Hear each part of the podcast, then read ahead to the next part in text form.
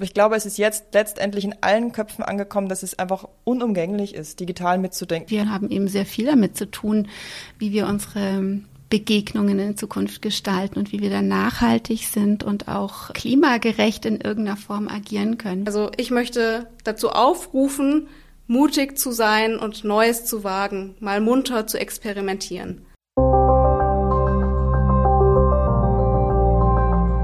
Wüstenrot Stiftung Podcast.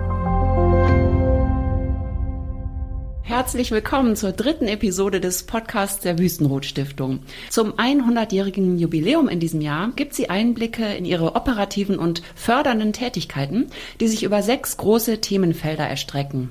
Und zwar Denkmalprogramm, Zukunftsfragen, Stadt und Land, Literatur, Kunst und Kultur und Bildung. Über die Zukunftsfragen und das Denkmalprogramm haben wir bereits in den Episoden 1 und 2 gesprochen. Heute sprechen wir über Kunst und Kultur.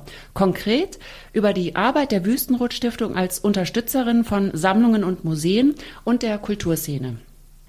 Die Stiftung unterstützt Museen und Sammlungen beim Umgang mit ihren Beständen, wenn es darum geht, verborgene und wenig bekannte Schätze aus Depots und Archiven hervorzuholen, um sie zu sichern, zu restaurieren, zu erforschen und für die Öffentlichkeit zugänglich zu machen. Dabei spielen auch neue Formen der Kunstvermittlung eine Rolle, die heute Thema sind. In der Runde begrüße ich Verena Krubasik, seit 2014 im Team der Wüstenrot Stiftung und heute Leiterin des Themengebiets Kunst und Kultur. Judith Neubacher, seit 2011 in der Staatsgalerie Stuttgart tätig und heute Leiterin der Stabstelle Fundraising. Sie ist seit 2014 durch Projekte mit der Wüstenrot Stiftung verbunden. Dr. Ellen Strittmatter, seit 2018 Leiterin der Abteilung Kunst am Institut für Auslandsbeziehungen kurz IFA in Stuttgart, mit dem die Wüstenrot Stiftung seit mehreren Jahren verbunden ist. Wir werden anhand von Beispielprojekten die Arbeit der Wüstenrot Stiftung beleuchten. Und zwar sind das drei. Das Förderprogramm Kultur trotz und nach Corona und dabei konkret das Videoprojekt Kunst trifft Kunst. Ein gemeinsames operatives Projekt mit dem IFA und zwar die Erschließung, Sicherung und Sichtbarmachung des Kunstbestandes des IFA. Und drittens die restauratorische Vorbereitung der Peter Paul Rubens Ausstellung im Schauatelier in der Staatsgalerie Stuttgart, in dem die Restaurierung von Kunstwerken seit 2018 der Öffentlichkeit zugänglich gemacht wird.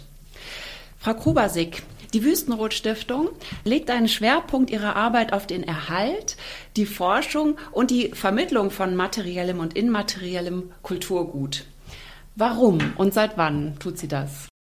Es ist ja so, dass es unglaublich viele bedeutende Einzelwerke, Werkgruppen, manchmal sogar so wie beim IFA, wo wir später darauf zu sprechen kommen, ganze Sammlungen gibt, die ähm, teilweise nur erschlossen sind und nicht richtig zugänglich und da sicherlich auch das ein oder andere Sorgenkind dabei ist.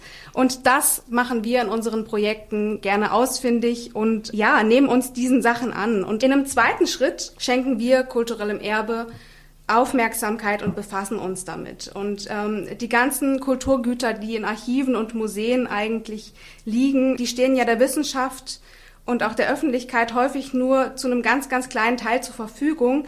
Meistens kann man nur Bruchteile zeigen ähm, und vermitteln, worum es da eigentlich geht. Und wir versuchen also in den verschiedensten Projekten Kulturgüter zu erschließen, sie für nachfolgende Generationen zu sichern und auch zu erhalten und ähm, versuchen das, indem wir entsprechende Vermittlungsformate sichtbar machen. Und welchen Ansatz verfolgt die Stiftung dabei?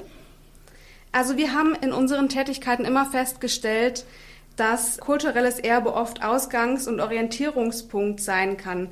Und das Ziel ist ganz allgemein, dass wir in unseren Projekten Modelle schaffen wollen, dass wir Anstöße geben wollen und vielleicht auch in einer gewissen Weise eine Vorbildfunktion einnehmen möchten, das machen wir in erster Linie, indem wir operative Projekte ähm, machen. Wir haben tolle Kooperationen mit vielen Projektpartnern.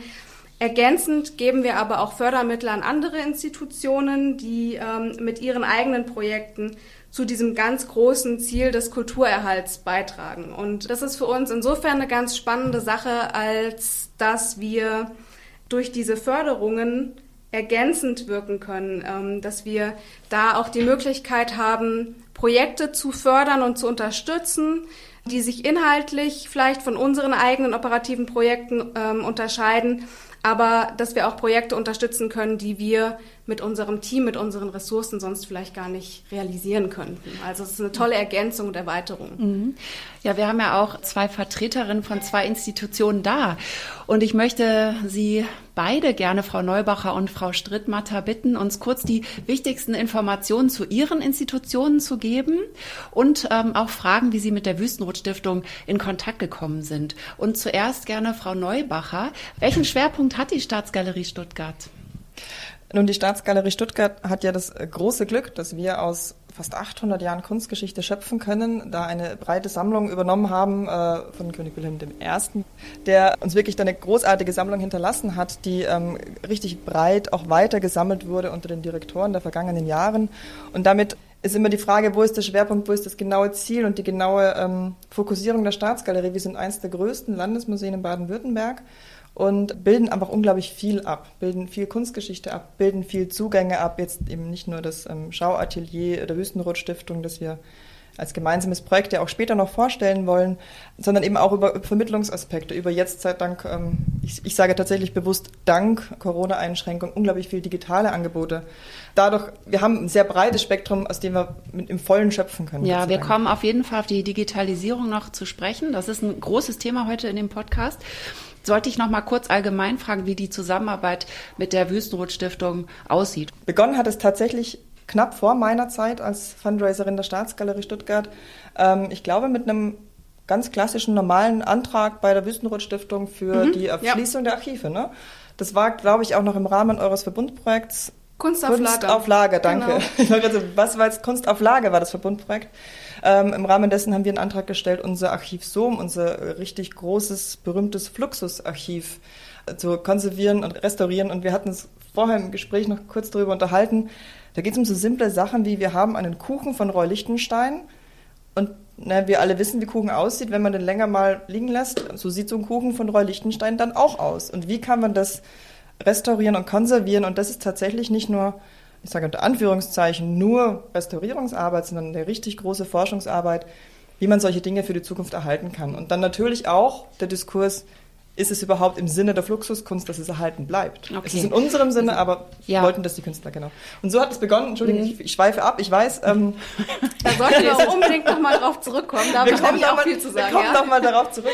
Ähm, in einem anderen genau. Podcast. Wir haben heute viel vor. Ja. Aber es ist total anschaulich, ja, also sehr anschaulich beschrieben. Genau, und dadurch. dann im Rahmen dessen, ähm, dieses Projekt lief dann ganz gut weiter. Dann hatte unser nächster ähm, Restaurierungsansatz, Restaurierungswunsch war die Restaurierung der beiden Füße von Beuys, der plastische und elastische Fuß, die man gerade in einer großartigen Ausstellung in der Staatsgalerie auch im Kontext sehen kann.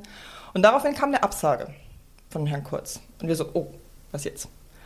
Die Absage hatte aber einen unglaublich charmanten Beisatz, weil ähm, Herr Kurz meinte, ja, das ist ja ganz nett, dass man so Projekte einzeln machen kann bei euch, aber wollen wir nicht irgendwie größer denken? Und das ist für uns auch der große Vorteil an der Wüstenrot-Stiftung, ähm, was sie schon auch aus, auszeichnet wir haben dann uns zusammengesetzt und im wirklichen Teamwork dieses Projekt Schauatelier Wüstenrot Stiftung kreiert. Auch im Sinne von äh, Frau Professor Lange, unsere Direktorin, ist gemeinsam mit äh, Philipp Kurz durch die Staatsgalerie gelaufen und haben äh, Räume angeguckt. Wo könnte man das denn hinpacken? Aber wir sprechen auch noch über das Schauatelier. Nur ich möchte auch, dass wir in der Runde ähm, alle wissen, wer und, und äh, welche Institution hier mit am Tisch sitzt. Deswegen gleich weiter an der Stelle. Aber Frau Strittmatter erstmal, äh, was ist das IFA und welche Aufgabe hat es? Also das IFA, das Institut für Auslandsbeziehungen, ähm, ist ein Kulturmittler, also so wie etwa das Goethe-Institut. Das heißt, wir bewegen uns im, auch im Rahmen der auswärtigen Kultur- und Bildungspolitik und betreiben da quasi den transkulturellen Kunstaustausch. Also da komme ich jetzt eben gleich zu meinem Aufgabengebiet. Ähm, denn ähm, eine große Säule des IFA ist eben die Kunstabteilung und wir haben da eben in der Kunstabteilung auch wieder unterschiedliche Säulen, die das Aufgabengebiet ausmachen. Wir haben eben unter anderem zwei Galerien in Stuttgart und in Berlin, wo wir Kunst zeigen, internationale Kunst, also wirklich nicht in Deutschland entstandene Kunst, sondern aus dem Ausland. Und ähm, eine zweite wichtige Säule sind unsere Tourneeausstellungen und die haben mit dem Kunstbestand zu tun. Das erläutere ich dann auch gerne, wenn wir die Zeit dazu haben. Die Tourneeausstellungen sind Ausstellungen, die in der ganzen Welt unterwegs sind und das schon seit mehreren Jahrzehnten. Und ähm, wir haben also sehr viele im Angebot. Ähm, Im Moment äh, sind das sicherlich 20, 22 Formate. Wir hatten auch schon mehr. Wir gehen da jetzt aber zunehmend auch in, in co-kreative, co-produktive Richtungen, erarbeiten die gemeinsam mit internationalen PartnerInnen. Also ähm, ja, das ist so, so die zweite ganz große Säule. Und dann haben wir eben auch noch selber Förderungen für KünstlerInnen. Da sind die jungen äh, KünstlerInnen dabei, da sind die Renommierten dabei, da sind die Biennalen dabei die wir unterstützen. Also wir sind eben auch weltweit im, im Biennale Diskurs unterwegs. Ist auch sehr, sehr schön. Und eine vierte Säule der Arbeit ähm, der Kunstabteilung wird eben in Zukunft auch der Kunstbestand sein. Der Kunstbestand generiert sich aus den Tourneeausstellungen. Wir haben für die Tourneeausstellungen eben auch immer Ankäufe getätigt. Ähm, und in der Zwischenzeit hat sich da einfach ein ganz großer Bestand zusammengetragen. Der ist mittlerweile verteilt an unterschiedlichen Orten. Der ist auch zum Teil eben noch ähm, wirklich im Einsatz. Das unterscheidet uns so ein bisschen von Museen, sage ich mal. Museen ähm, können quasi gar nicht so viel Prozent ihrer Sammlung oder ihres Bestandes zeigen wie wir. Bei uns sind immer schon 20 Prozent im Einsatz, weil sie eben auf Tournee sind. Und der Bestand ist ja auch so beeindruckend. Mhm. Also ich habe jetzt einfach mal ein paar nur rausgeschrieben. Gerhard Richter mit 58 Werken, Josef Beuys mit 305 Werken, Sigmar Polke mit 86 Werken, Günther Oecker mit 76 Werken, Käthe Kollwitz mit 89 Werken, Otto Dix mit 106 Werken und dann Max Ernst noch mit 258 Werken das ist ja, ist ja irre. Und das wollte ich jetzt auch mal nennen, damit man mal eine Vorstellung davon hat, von welchem Kunstbestand Sie hier sprechen. Wie sind denn das IFA und die Wüstenrot-Stiftung zusammengekommen? Also in der Tat ähm, beschäftigen wir uns jetzt seit also einiger Zeit schon mit, mit der Idee, den Bestand in irgendeiner Form sichtbar zu machen. Wir sagen immer Kunstbestand. Es ist keine echte Sammlung. Sie ist jetzt nicht zu vergleichen mit der Sammlung von Museen, wo thematisch gesammelt wird, sondern wir ähm, sammeln quasi nach Tourneeausstellungen. Damit ergibt sich schon ein Bild. Es gibt auch im weitesten Sinne auch wieder eine Sammlung. Also es ist eine zur vielleicht auch Kunst, die in irgendeiner Form im Kontext mit der auswärtigen Kultur- und Bildungspolitik ähm, steht. Insofern kann man da schon auch Sammlung sagen. Die möchten wir aber wieder sichtbar machen. Also die ist eben zum Teil ähm, in Depots, in unterschiedlichen Depots und die kann wieder sehr viel stärker zirkulieren und die äh, soll auch virtuell und also digital sichtbar wieder sein und ähm, wir möchten einfach dazu anregen, ähm, dass man diesen Bestand noch sehr viel mehr konsultiert, dass internationale KuratorInnen und KünstlerInnen sich dafür interessieren und vielleicht diesen Bestand auch aufarbeiten, vielleicht auch diese ganze Geschichte des IFA und seines Bestandes aufarbeiten. Dazu möchten wir anregen und und ähm, Sie haben ja die tollen Werke schon genannt oder die großen KünstlerInnen, die da äh, in unserem Bestand ähm, sind. Es gibt einfach enorm viel zu entdecken und das ist etwas, was bisher nicht so sichtbar war. Man hat es mit dem IFA nicht in der Weise verbunden. Und das war jetzt ehrlich gesagt für mich auch ein bisschen eine Entdeckung, dass ähm, so großartige Werke in dem Bestand sind und jetzt auch gut bewahrt werden müssen. Genau, Sie haben aber gefragt nach der Wüstenrot-Stiftung und da, wir haben eben, weil die Wüstenrot-Stiftung sich ja eben in diesem größeren Kontext der, der Bewahrung auch des kulturellen Erbes aufhält, an die Wüstenrot-Stiftung gedacht. Und Sie haben ja auch vorhin in den Eingangsworten erwähnt, dass das IFA schon seit langen Jahren im Kontakt steht mit der Wüstenrot-Stiftung. Und so haben wir es halt nun einfach gewagt, uns hier mal vorzustellen und mal zu sagen, in Stuttgart, da gibt's noch was, das haben wir noch nicht so richtig sichtbar gemacht und das würde sich lohnen. Aber wir brauchen auch Hilfe. Mhm. Also wir brauchen dabei auch ähm, irgendwie nochmal einen Partner, ähm, der das mit begleitet und weil es eben auch um ein Bestand ist, der sich in Stuttgart aufhält und der auch in Stuttgart dann in ein zukünftiges Depot soll. Ja. Und das Projekt steht ganz am Anfang. Ähm, die Bewilligung ist erst wenige Wochen alt, Frau Krubasig. Äh, was passiert jetzt und was sieht die Wüstenrot-Stiftung in diesem Projekt? Naja, also es gibt tatsächlich noch gar keinen so einen genauen Fahrplan, ähm, dass wir jetzt sagen könnten, wir fangen morgen mit der Digitalisierung äh, des Teilbestandes A an und das ist irgendwie in einem halben Jahr abgeschlossen, sondern das Projekt ist tatsächlich so frisch, dass wir uns jetzt erstmal demnächst zusammensetzen werden und überlegen müssen, was sind eigentlich die Arbeitspakete, wie gehen wir jetzt vor. Und ähm, bei der Wüstenrot Stiftung ist es auch nicht so, dass wir so ein so eine Zusammenarbeitsschablone hätten, äh, die wir quasi mit allen Projektpartnern anwenden. Jedes Projekt ist anders, hat andere Inhalte, hat andere Herausforderungen. Inhalte müssen auch immer unterschiedlich vermittelt werden und ähm, was aber alle Projekte eint und was uns, glaube ich, auch ein bisschen unsere Arbeit ausmacht, ist, dass wir großen Wert darauf legen, ähm, uns mit unseren Projektpartnern wirklich regelmäßig an einen Tisch zu setzen, alle Projektbeteiligten mit einzubeziehen und zu überlegen, ähm, was braucht denn eigentlich auch das Projekt und wie müssen wir zusammenarbeiten. Und da versuchen wir wirklich immer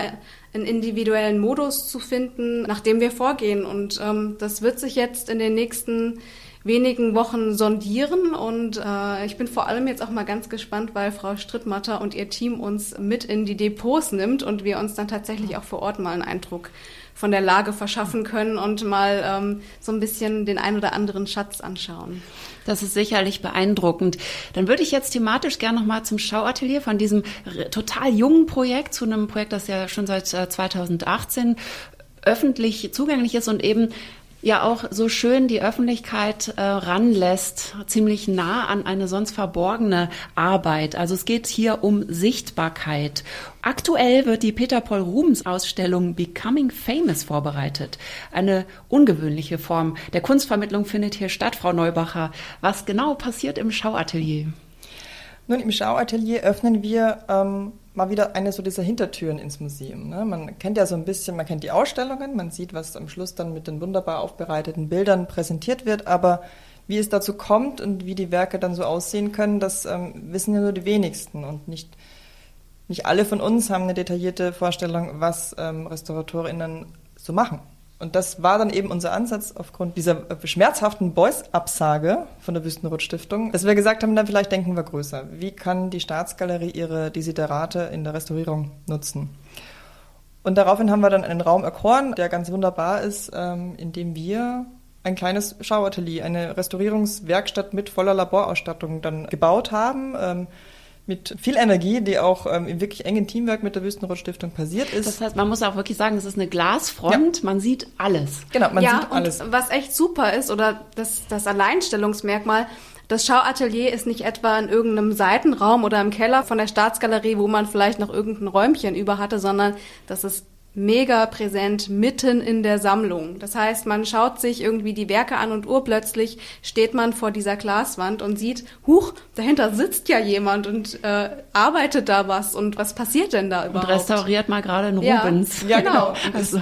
Ist man eben mit dem Skalpell am Rubens, ja, man ja. wagt sich kaum zu atmen und das ist auch nochmal, weil Sie sagen, Glaswand, man sieht alles, möchte ich auch an dieser Stelle nochmal meinen unglaublichen Dank an unsere Restauratorinnen der Staatsgalerie aussprechen, mhm weil die hätten auch klar sagen können, seid ihr wahnsinnig, sowas machen wir nicht. Wir wollen ich möchte bitte konzentriert arbeiten können. Das ja. ist ja nicht irgendwie nur mal ähm, Strichmännchen malen. Ne? Also das fand ich unglaublich. Wir haben da auch ähm, es geschafft, für dieses Projekt von Anfang an alle intern auch einzubinden, eben vor allem jene, die dann auch darin arbeiten. Und somit ist es jetzt so, dass man wirklich definitiv jeden Mittwoch, aber sonst auch, wenn viel zu tun ist, auch öfter bei uns in der Staatsgalerie ähm, Restauratorinnen und Restauratoren bei der Arbeit zugucken kann. Und jetzt im Schauatelier ist die Vorbereitung für unsere große Rubens-Ausstellung, wie Sie gerade erwähnt haben, die Restaurierung bzw. Konservierung der ähm, Werke, zum einen elf Imperatorenbildnisse, aber auch eben unseres großen Doppelbildnisses von äh, Peter Paul Rubens, die Marchesa Bianca Spinola Imperiale mit ihrer Nichte Maddalena. Mhm. Eines der Hauptwerke von Rubens, das eben für die Ausstellung konserviert wird und aufbereitet wird und ähm, auch nochmal kunsttechnologisch erforscht. Nicht nur die Institutionen waren herausgefordert durch die Pandemie, also durch die Einschränkungen in der Pandemie, sondern auch die Künstlerinnen und Künstler. Also Sichtbarmachung spielt auch hier eine Rolle. Und da gibt es das Corona-Förderprogramm Kultur trotz und nach Corona. Was ist das für ein Projekt, Frau Kubasik?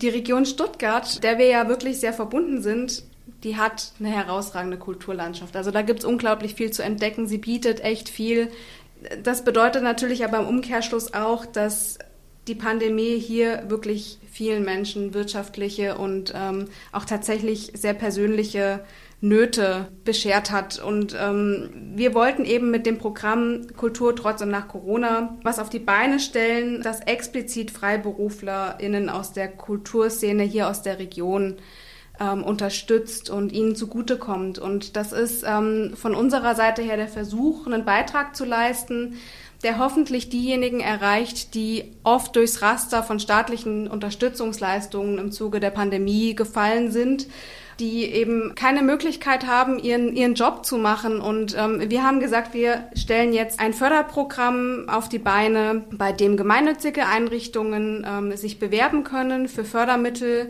die sie wiederum einsetzen bei Projekten, ähm, die mithilfe von Freiberuflerinnen aus unterschiedlichen Sparten bestritten werden. Wie viel Geld stand denn da zur Verfügung? Wir haben das Programm mit einer Million Euro ausgestattet insgesamt und ich kann noch mal so ein paar Daten und Fakten erläutern.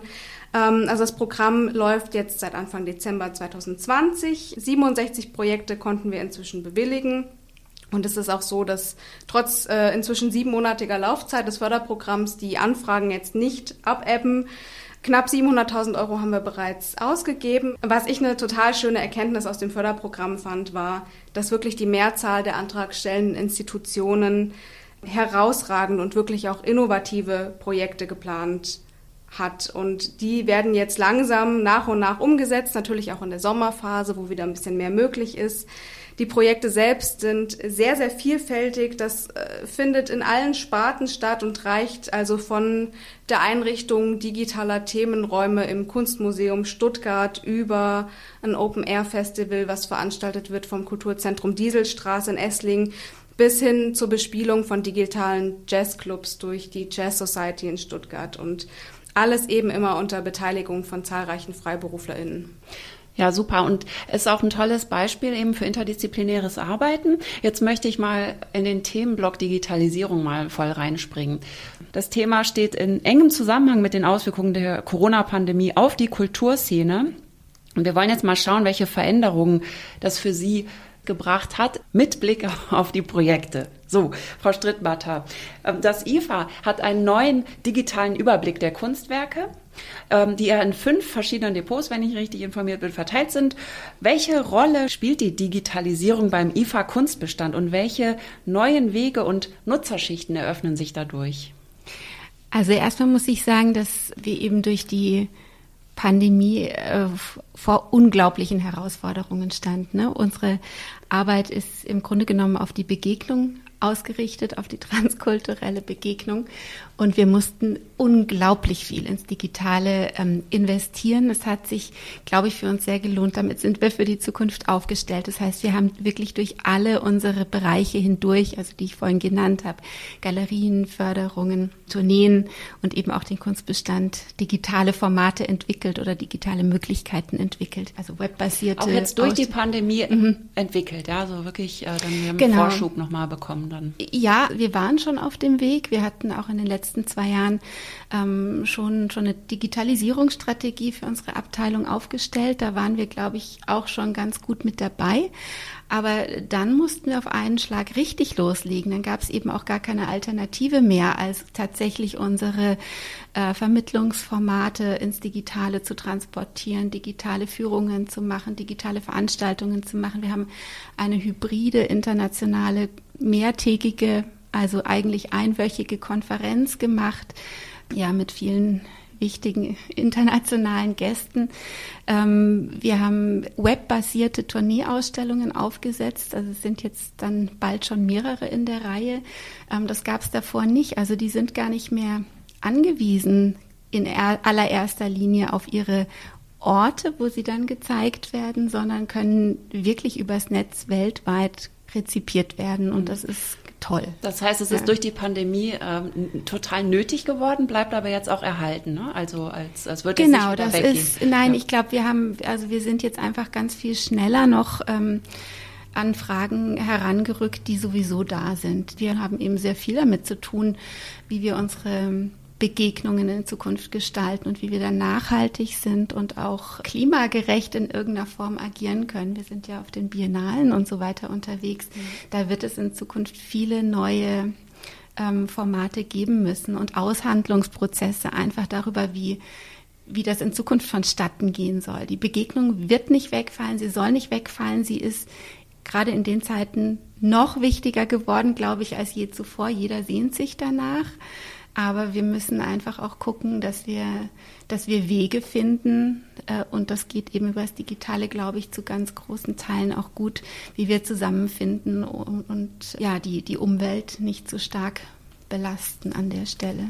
Ja, Frau Neubacher, bei dem ähm, Förderprojekt Kultur trotz und nach Corona, Kunst trifft Kunst, das ja in der Staatsgalerie stattgefunden hat und auch noch immer stattfindet, soweit ich weiß. Das ne? ist ein laufendes Projekt. Ja, das, das läuft, genau. Und welche Bedeutung hat dieses Projekt? Welche neuen digitalen Angebote hält es bereit?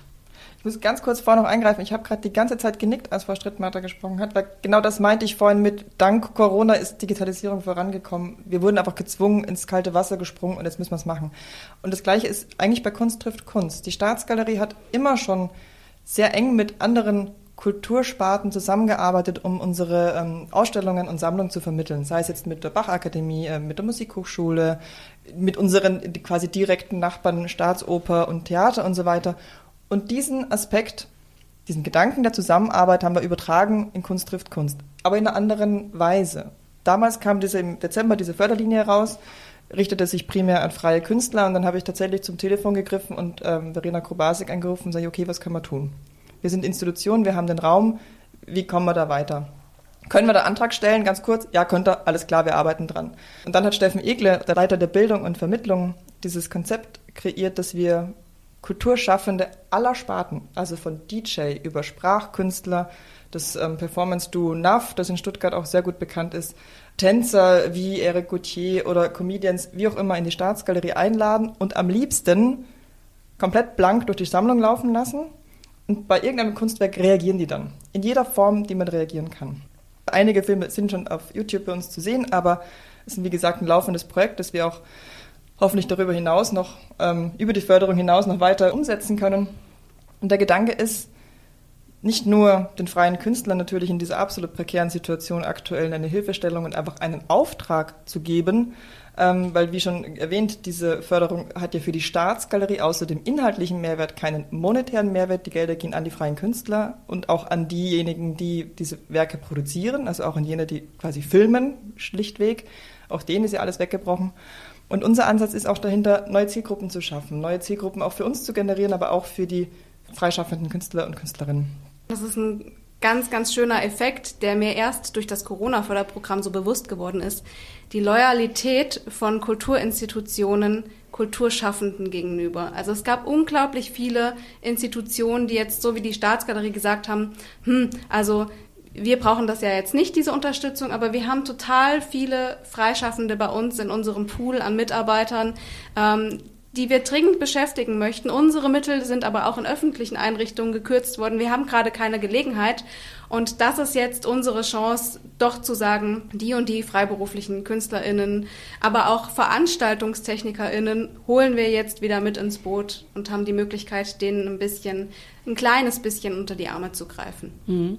Also eine große Auswirkung dieser digitalen Maßnahme. Beim Schauatelier hat ja auch ein ursprünglich analoges Angebot in ein digitales Format gefunden. Was passiert denn da? Nun, beim Schauatelier ist es ja bleibt es ja bei der Grundidee, das ist ja ein absolut analoges, ich gehe da hin und gucke mir das an Thema. Aber um auszugleichen, dass man nicht vor Ort sein kann im Schauatelier, haben wir an jeweils einem Freitag im Monat einen Live-Talk auf Instagram installiert, in dem eine unserer Kolleginnen dann auch immer mit einer der Restauratorinnen spricht oder Restauratoren, mit einem Dendrochronologen oder quasi wer als Experte gerade aktuell an etwas arbeitet, um einfach zu zeigen, was wir tun. Mhm. Ja, das ist großartig, vor allen Dingen, weil man ja dann eben von überall her sich das anschauen kann. Also eben auch aus Berlin. Ne, wenn man genau, diesen Effekt haben wir, Sie hatten vorhin nach neuen Nutzerschichten gefragt. Das finde ich immer etwas schwierig, weil in der Evaluierung ist es nicht immer so leicht, ähm, gerade auch über die Plattformen zu sehen, ist es jetzt wirklich ein neuer Nutzer. Was wir aber auf jeden Fall sehen, ist natürlich, die Reichweite erhöht sich. Ne? Also ich kann dann auch aus Hamburg zugucken und hätte vielleicht sonst nicht die Chance gehabt, zuzusehen, wie ähm, bei Rubens restauriert wird. Also das ist schon auch eine klar Erweiterung und eine Ergänzung unserer Arbeit. Ja. Es gibt auch ein weiteres schönes Beispiel, Frau Krubasik, aus Ihrem Corona-Förderprogramm, das neue digitale Wege beschreitet. Und zwar die Theaterrampe. Worum geht es da denn? Ja, das ist tatsächlich wirklich ein schönes Vorreiterbeispiel. Ähm, das Projekt Prinzessin Hamlet vom Theaterrampe in Stuttgart wurde vom Theater geplant als sogenanntes digitales Mixed-Media-Theater. Und ähm, Für die Aufführung des Theaterstücks haben die einen eigenen virtuellen Theaterraum entstehen lassen, der als Website zugänglich ist. Und da werden die ZuschauerInnen quasi auf der Startseite zunächst in eine Foyer-Situation geführt. Und von da können sie dann quasi in diesen Theaterraum eintreten. Und dort dann ähm, so ein bisschen mit Seriencharakter ähm, sechs, circa zehn bis dreißig minütige Folgen, in denen dieses Theaterstück aufgenommen wurde, ähm, anschauen. Das ist auch inzwischen als On-Demand-Version online zur Verfügung gestellt worden. Was ich aber an diesem Projekt so wichtig finde, ist, dass es zum Ziel hatte, die künstlerische Kompetenz im digitalen Raum weiterzuentwickeln. Also die haben jetzt nicht einfach angenommen, dass die Ästhetik, die ich üblicherweise ähm, bei analogen Aufführungen habe, die exakt gleiche Wirkung im digitalen haben. Das heißt, die haben dieses Projekt wirklich als Experimentierfeld mal genutzt, um neue Techniken zu erlernen, neue Medien auszuprobieren und auch explizit für den digitalen Raum äh, neue Ästhetiken zu erarbeiten. Natürlich alles auch immer mit dem Ziel, vielleicht durch solche Formate ein neues Publikum äh, zu generieren. Und ähm, das haben wir deshalb auch unterstützt, weil wir bei der Stiftung so ein bisschen dafür bekannt sind, unsere Komfortzone gerne zu verlassen und mal abseits der ausgetretenen Pfade zu gehen, uns einfach auch mal ein bisschen auszuprobieren und Experimentierfelder zu ermöglichen. Ähm, auch vielleicht mit einer ordentlichen Prise Mut und Ergebnisoffenheit an Projekte dran zu gehen, von denen man zu Beginn noch nicht so genau weiß, wie sie jetzt vielleicht enden und ob das alles äh, so ganz reibungslos verläuft. Und gerade durch die Pandemie habe ich den Eindruck bekommen, dass ähm, sich total viel in diesem Jahr getan hat, dass wir ganz weit weggekommen sind von, wir nehmen unsere analoge Theaterveranstaltung auf und stellen sie auf YouTube, sondern man sich jetzt wirklich Gedanken darüber macht, wie können meine Formate auf verschiedene Zielgruppen wirken und wie kann ich vielleicht auch ganz positive Aspekte aus dem Internet oder aus dem digitalen für die Kultur nutzen. Ich möchte mal auf die Vernetzung der Kulturszene zu sprechen kommen da, weil da denke ich natürlich äh, gerade auch nochmal an Kunst trifft Kunst, ähm, diese Videos. Welche Kunst trifft hier eigentlich auf welche Kunst, Frau Neubacher? Jeder kann auf Kunst reagieren. Und ähm, was ich ganz persönlich einen wunderbaren Effekt finde, auch zum Thema Netzwerk und auch zu diesem Projekt an sich. Wir laden unglaublich viele unterschiedliche Kultursparten ein, damit quasi auch diese Vernetzung insofern passiert. Und wenn ich jetzt als Besucherin ins Museum gehe und vielleicht keinen kunsthistorischen Hintergrund habe, merke ich oft diese leichte Zurückhaltung, ach, so richtig verstehe ich es ja vielleicht nicht. Und das kann ich aber nicht so laut sagen, weil ich müsste ja jetzt was ganz ähm, Intelligentes zu diesem Bild sagen können. Und dann zu sehen, dass auch andere Kulturschaffende vor dem Bild stehen und sagen, oh guck, da ist ein Haus, da ist ein Baum und da ist grün. Und das ist die Erkenntnis des Bildes. Und darauf reagieren die Künstlerinnen und Künstler. Mhm. Finde ich einen unglaublich tolle, niederschwelligen Zugang zu zeigen, wir kochen alle nur mit Wasser. Wir freuen uns an dem, was wir sehen und wir reagieren darauf, was es dann mit mir macht. Und das ist der Faktor, der bei Kunst trifft Kunst ganz herausragend äh, funktioniert und passiert. Und tatsächlich, ja, wir haben da keine, keine Vorgabe, wo wir aufhören und anfangen, Kultur ist ja ein unfassbar weiter Begriff und das soll Kunst trifft Kunst auch spiegeln. Also Kunst trifft Kunst, Frau Kobasik, ist ja nur ein Beispiel aus Ihrem Corona-Förderprogramm. Welche interdisziplinären Projekte in neuen Konstellationen könnten Sie uns noch kurz vorstellen, damit wir ein Bild bekommen, wie vielseitig die Projekte sind? aus dem Kulturförderprogramm. Ja, also ein Projekt, was wirklich auch noch sehr erwähnenswert ist und ähm, auch in sehr schöner Weise zeigt, wie sich die Kulturszene untereinander vernetzen kann, ist ähm, ein Projekt vom Kunstverein Wagenhalle in Stuttgart, das tatsächlich auch jetzt Ende Juli mit einer zweitägigen Veranstaltung äh, zur Aufführung kommen soll. Das ist der Monte Bruno äh, und das Bergsteigerinnenprogramm. Und bei dem Bergsteigerinnenprogramm ist es so, dass verschiedenste Künstlerinnen, die eben zum Kunstverein Wagenhallen gehören. Also das sind Grafiker, das sind darstellende Künstler, das sind bildende Künstler, ähm, sich ein wirklich vielfältiges Programm gemeinsam überlegt haben, um diesen Monte Bruno zu bespielen. Und ähm, das zeigt einfach, dass es nicht immer nur einzelne Bereiche sind, die irgendwas machen, sondern dass die alle zusammenarbeiten und riesig Lust haben, jetzt endlich wieder Kultur zur Aufführung zu bringen. Es ist ja eine spannende Zeit des Umbruchs in der Vermittlungsarbeit von Kunst und Kultur. Was haben die Kulturinstitutionen aus dem Zustand des Geschlossenseins gelernt? Also ich denke, was wir auf jeden Fall gelernt haben, ist, was wir auch, ähm, Frau Strittmatter ja auch schon ausführlich ähm, thematisiert hat, ist diese Unumgänglichkeit auch der ähm, digitalen Vermittlung und der digitalen Zugänglichkeit, um wirklich auch jederzeit die Möglichkeit der Zugänglichkeit zu haben, auch entfernt von irgendwelchen Öffnungszeiten oder ähnlichem. Wir hatten gerade heute in ähm, einem Ideenworkshop für neue Vermittlungsansätze auch so die Überlegung, wie können wir Schulen unterstützen ähm, für neue Projekte, wie können wir Schulen in der Herangehensweise an Kunst unterstützen, mit welchen Möglichkeiten und digitalen Plattformen, die dann wieder analoge Besucher implementieren und so weiter. Also ich glaube, dass sich da in vielen Köpfen, wir waren alle schon recht weit gekommen. Es gab ja auch große Förderungen im, vom Land Baden-Württemberg schon vor Corona mit den Förderungen digitale Wege ins Museum wo wir Gott sei Dank auch Nutznießer waren als Staatsgalerie. Es gab viele Ansätze, aber ich glaube, es ist jetzt letztendlich in allen Köpfen angekommen, dass es einfach unumgänglich ist, digital mitzudenken. Und zwar eben nicht nur die Vermittler, sondern die Kuratorinnen und Kuratoren, die alle die Kultur und Kunst schaffen, von vornherein mitdenken. Also dass wir auch in die Ausstellung jetzt digitale Einbindungen mit einfach selbstverständlich mit integrieren und dadurch die Kunst meiner Meinung nach niederschwelliger und zugänglicher auch präsentiert wird, weil Vermittlung mitgedacht wird, auch über diesen digitalen Weg. Also ich denke, das ist schon auch eine Änderung, die jetzt in einem sehr schnellen Zeitraum passiert ist in der Kulturwelt. Und das wird sich auch in den nächsten Jahren weiter so entwickeln und noch äh, verfeinern wahrscheinlich. Ich hoffe. Uns ist einfach nochmal auch bewusst geworden, es war ja auch eine Zeit der Reflexion, auch wenn wir dazu eigentlich keine Zeit hatten, weil wir alle unsere Projekte umstricken mussten, aber äh, die, die Reflexion ging schon eben auch dahin, wie wichtig uns die Begegnung ist, davon leben wir und wie kriegen wir sie trotzdem in Zukunft so hin. Bei uns hat das eben nochmal sehr viel stärker auch den ganzen, die ganze Frage nach der Nachhaltigkeit von Projekten angestoßen. Ähm, wir wollen auch in Zukunft einfach nachhaltiger in der Welt unterwegs sein, Möglichkeiten finden, wie man manches eben auch wieder zurücknimmt von dem, was man eben zuvor gemacht hat, um vielleicht irgendwie in einer hybriden Form auch, auch stärker noch zusammenzukommen.